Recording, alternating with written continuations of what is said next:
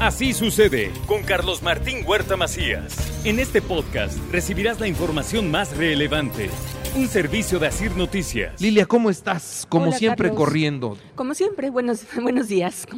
¿Qué Eh, traes pues hoy? Muy bien. Hoy quiero hablar, bueno, de varias cosas, pero particularmente, pues una preocupación que traigo, me parece, o veo al presidente López Obrador, eh, de alguna manera, pues no sé si lo has notado, Carlos, últimamente como que no tiene el control de lo que está diciendo, eh, no ha podido retomar como ese control de la agenda eh, pública que, tenía y sobre todo de la agenda de, comunicación, de los, de los temas, e- etcétera, ¿no?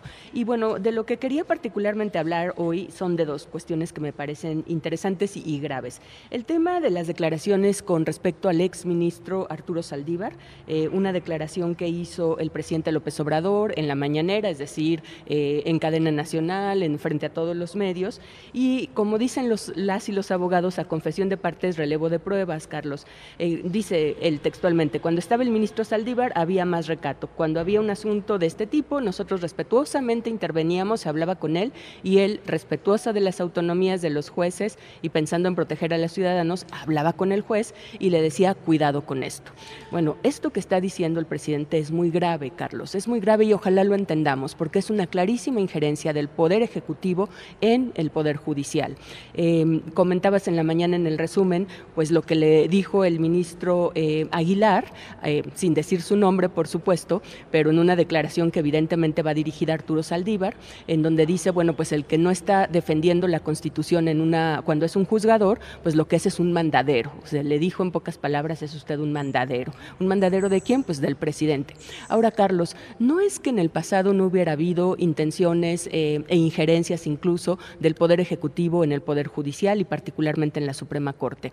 Venimos, hay que recordarlo, de un régimen autoritario de partido hegemónico que durante largos años estuvo basado en un presidente fuerte que tenía todas las atribuciones. Eh, en la mañana estaba yo revisando, ayer que estaba preparando, un libro que es clásico, que es El presidencialismo mexicano de Jorge Carpizo, que pues es un libro de 1978 y que lo que hace es ver cuáles son aquellas atribuciones que tenía el presidente mexicano y que lo hacían un presidente fuerte, un presidente que tenía pues presencia en el poder legislativo, en el poder judicial y que tomaba todas las decisiones. Y él habla de eh, facultades constitucionales y metaconstitucionales. Y pues evidentemente uno de los poderes en los que tenía injerencia pues era la Suprema Corte, Carlos.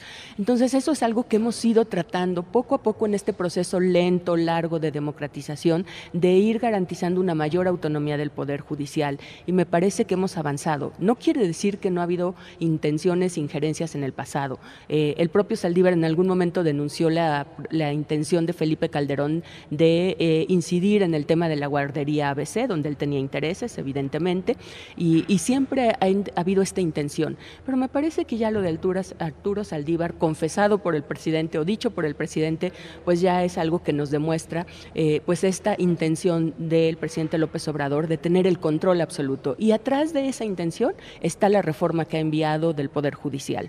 Ahora, ¿cuál es la prueba más clara de la relación entre el presidente y Arturo Saldívar? Pues que Arturo Saldívar renuncia a la Corte y se va a trabajar a la campaña de Claudia Sheinbaum.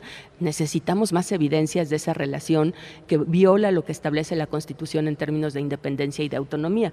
Decir, Carlos, que por supuesto ha habido reacciones muy fuertes de la barra mexicana de abogados que tú comentabas, pero ya también hay una denuncia, una denuncia presentada ante la propia Suprema Corte por un activista, Miguel Alfonso Mesa, que ya presentó una denuncia por eh, faltas administrativas en contra del el exministro Arturo Saldívar. Y bueno, pues las sanciones en caso de que procediera podría ser la inhabilitación por 10 años y sanciones económicas. Eh, este activista, junto con otros colectivos y colectivas, pues están intentando sí empujar este tema y me parece que el presidente no ayudó nada al exministro con esta declaración que el exministro dice, no, es que el presidente no sabe, se equivocó, lo que quiso no decir. quiso decir lo que todos Sí. quisieron interpretar. ¿no? interpretar, ¿no? Eh, como si el presidente López Obrador no fuera un hombre inteligente que tiene toda la claridad cuando habla en la mañanera, Carlos. Me parece que ahí pues no puede, uno puede decir esto. Ahora, me preocupa también el tema de la reportera de New York Times, que tú ya también comentaste. eh, ¿Y por qué? Pues porque evidentemente se est- está abriendo otro frente de batalla con un medio que es muy influyente y que además es un medio muy serio, no es un medio que publique cosas sin comprobarlas. Lo más preocupante para él y su grupo es que las fuentes que están tomando el New York Times pues hablan de nexos con el crimen organizado para las campañas. Un pasquín inmundo, le dijo al, New York Times. Imagínate de New York Times, un medio de que es referencia internacional, llamarlo así. Me parece que el presidente no tiene claro con quién se está metiendo. Sí, este no es lo mismo que descalifique un medio local que al New York Times. Muy bien. Lilia Vélez, muchas gracias. Gracias a ti, Carlos. Así sucede con Carlos Martín Huerta Macías. La información más relevante, ahora en podcast. Sigue disfrutando de iHeartRadio.